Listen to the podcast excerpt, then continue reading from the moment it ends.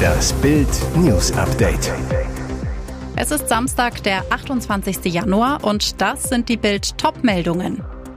Letztes Wochenende vor Fristende, so gelingt die Grundsteuererklärung ohne Probleme. Forschungsansätze, die Hoffnung machen, endlich gibt es ein Medikament gegen Alzheimer. Kleinaffäre immer irrer, Spionage im Dschungelhotel. Letztes Wochenende vor Fristende, so gelingt die Grundsteuererklärung ohne Probleme.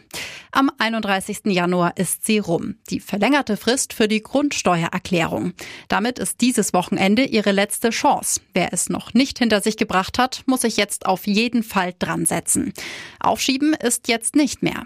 Allein die Anmeldung bei Elster gleicht einem Akt. Es gibt mehrere Wege, sich zu verifizieren. Zugänge gibt es teils erst nach Wochen per Post.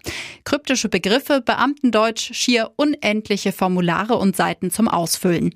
Elster ist für den Laien purer Frust. Aber es geht auch ohne Elster. Wenn es sich bei Ihrem Objekt um einen sogenannten einfachen Sachverhalt handelt und Sie in einem Bundesland wohnen, das die Steuer nach dem Bundesmodell erhebt, gibt es eine kostenlose Alternative. Die sogenannte Grundsteuer für Privateigentum. Und die letzte Möglichkeit, die Grundsteuer auf Papier. Tipps rund um Elster und die Alternativen gibt's auf Bild.de. Forschungsansätze, die Hoffnung machen. Endlich gibt es ein Medikament gegen Alzheimer. Alzheimer ist die Krankheit des Vergessens. Allein in Deutschland leben rund 1,8 Millionen Menschen mit einer Demenz. Die meisten von ihnen haben Alzheimer. Die Tendenz stark steigend. Erste Alarmzeichen sind, wenn sich etwas andauernd über Monate verändert. Das Gedächtnis lässt nach und man kann sich gerade Passiertes nicht mehr merken. So Professor Frank Jessen von der Uni Köln. Meistens fallen Veränderungen zuerst den Angehörigen auf, die Betroffenen merken es erst in einem späteren Stadium, sagt Professor Christoph Kleinschnitz von der Uniklinik Essen.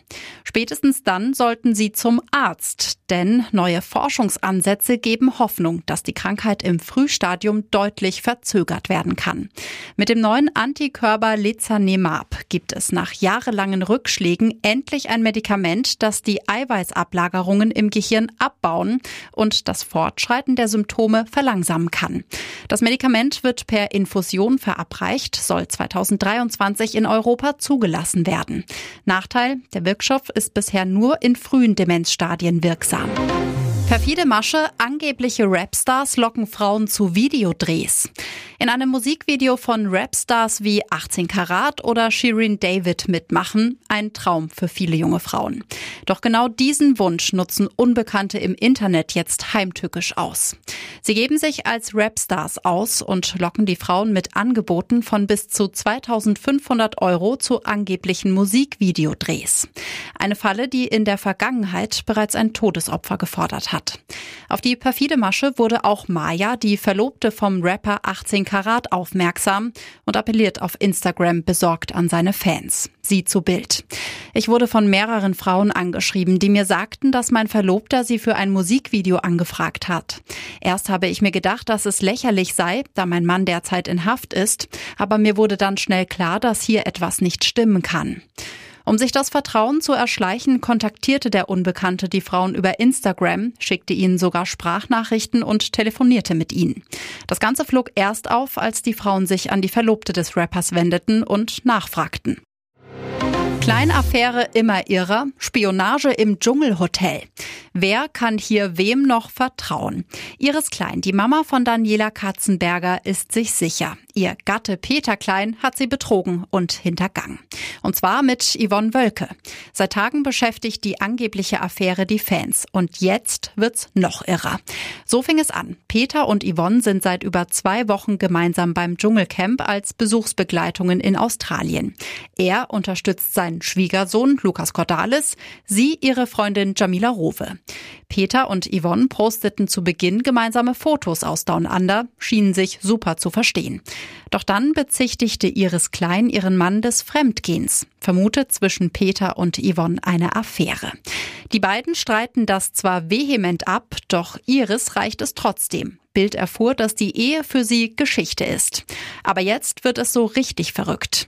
Bild erfuhr, im Hotel soll eine Dschungelcamp-Begleitung ihres Kleinen in den vergangenen Tagen immer wieder mit Fotos und Infos über das Verhalten ihres Ehemannes versorgen. Sowohl Peter als auch Yvonne beteuern ihre Unschuld. Katzenberger Mama Iris allerdings glaubt weiterhin an Betrug im Busch. Matthias Schweighöfer ist jetzt Mr. Hollywood. Seit zwei Jahrzehnten wird Matthias Schweighöfer im deutschen TV gefeiert. Jetzt hat er den Sprung nach Hollywood scheinbar endgültig geschafft.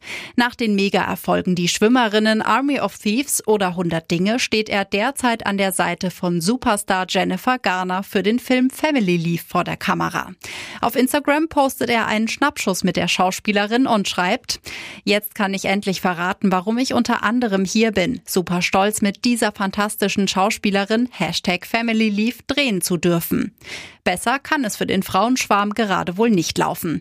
Hollywood-Blockbuster Luxusleben in Los Angeles und glücklich verliebt in seine Ruby O'Fee. Mit seinem Charme begeistert er nicht nur seine Freundin, sondern erobert auch die Herzen der Amis. Den US-amerikanischen Witz Smalltalk und die Schlagfertigkeit beherrscht Schweighöfer bereits perfekt, zeigte ihn in den US-Talkshows Jimmy Fallon und Kelly Clarkson.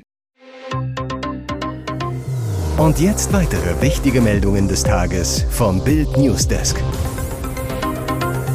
Miss Thüringen geschockt. Als ihr Baby friedlich schlief, schaute heimlich ein Perverser zu. Schützend legt Viktoria Mihailenko die Arme um Tochter Melissa. Die Ex-Miss Thüringen von 2017 erlebte den Albtraum aller Eltern. Ein Unbekannter hatte sich Zugriff auf die Babykamera im Kinderzimmer verschafft. Ich saß in meinem Arbeitszimmer. Melissa machte gerade ihren Mittagsschlaf, so Victoria. Plötzlich hörte ich sie weinen, aber die Kamera schickte nicht wie sonst eine Nachricht auf mein Handy. Also öffnete ich die App, mit der Kamera und Handy verbunden sind. Dann der Schock. Victoria sagt, ich hörte eine Männerstimme auf Spanisch sagen, ich liebe dich. Dann widerliches Stöhnen. Die 25-Jährige schaltete die Kamera der Marke Lollipop, Preis 200 Euro, sofort aus. Die hatte sie kostenlos zugeschickt bekommen, um dafür Werbung zu machen. Das Model, vor der Kamera habe ich mein Baby gestillt, gewickelt, bin dann nackt durchgelaufen. Der Hacker hatte offenbar leichtes Spiel. Laut Experten musste wohl nur das WLAN-Passwort der Wohnung geknackt werden. Der Hersteller der Kamera äußerte sich auf Bildanfrage nicht. Mutter Victoria hat Anzeige wegen Eingriffs in den höchstpersönlichen Lebensbereich bei der Polizei Jena gestellt. Ihr hört das Bild News Update mit weiteren Meldungen des Tages. Seit einer Woche waren Anne-Marie und Danny ein Paar, saßen im Regionalzug von Kiel nach Hamburg verliebt nebeneinander. Dann brach das Böse über sie herein und löschte die junge Liebe aus. Der staatenlose Palästinenser Ibrahim A. fiel mit einem Messer über die Passagiere des RE 70 her, tötete Anne-Marie und Danny, verletzte sieben weitere Menschen. Dann setzte er sich auf den Bahnsteig, jammerte über seine blutige Hand. Die Opfer interessierten ihn nicht. Ein enger Freund der Getöteten zu Bild. Anne-Marie war seit einer Woche mit Danny zusammen. Die Beziehung war so frisch, dass viele noch gar nicht davon wussten, dass beide ein Paar waren. Anne-Marie wohnte in Elmshorn nahe Hamburg, kam ebenso wie Danny von der Berufsschule. Sie liebte den Stil und die Musik der 1980er Jahre, fuhr gern Fahrrad. Danny lebte in Bruckstedt, dem Ort des Bahnhorrors. Vom Bahnhof, in dem er starb, wären es nur noch 700 Meter zu seinem Zuhause gewesen. Vom Grundstück seiner Eltern aus hatte er als Kind immer die Züge sehen können, machte später bei der Deutschen Bahn eine Ausbildung zum Industriemechaniker. Ein enger Freund, es ist so unglaublich tragisch. Danny liebte die Bahn, war so glücklich, dass er diese Ausbildung machen konnte und dann wird er ausgerechnet in einem Zug ermordet. Der Messerkiller aus dem Regionalzug, Ibrahim A., war nur sechs Tage vor der Fahrt aus der U-Haft entlassen worden, obwohl er als Messerstecher bekannt war, im Knast Mitgefangene und JVA-Beamte angriff. Hier ist das Bild News Update. Und das ist heute auch noch hörenswert.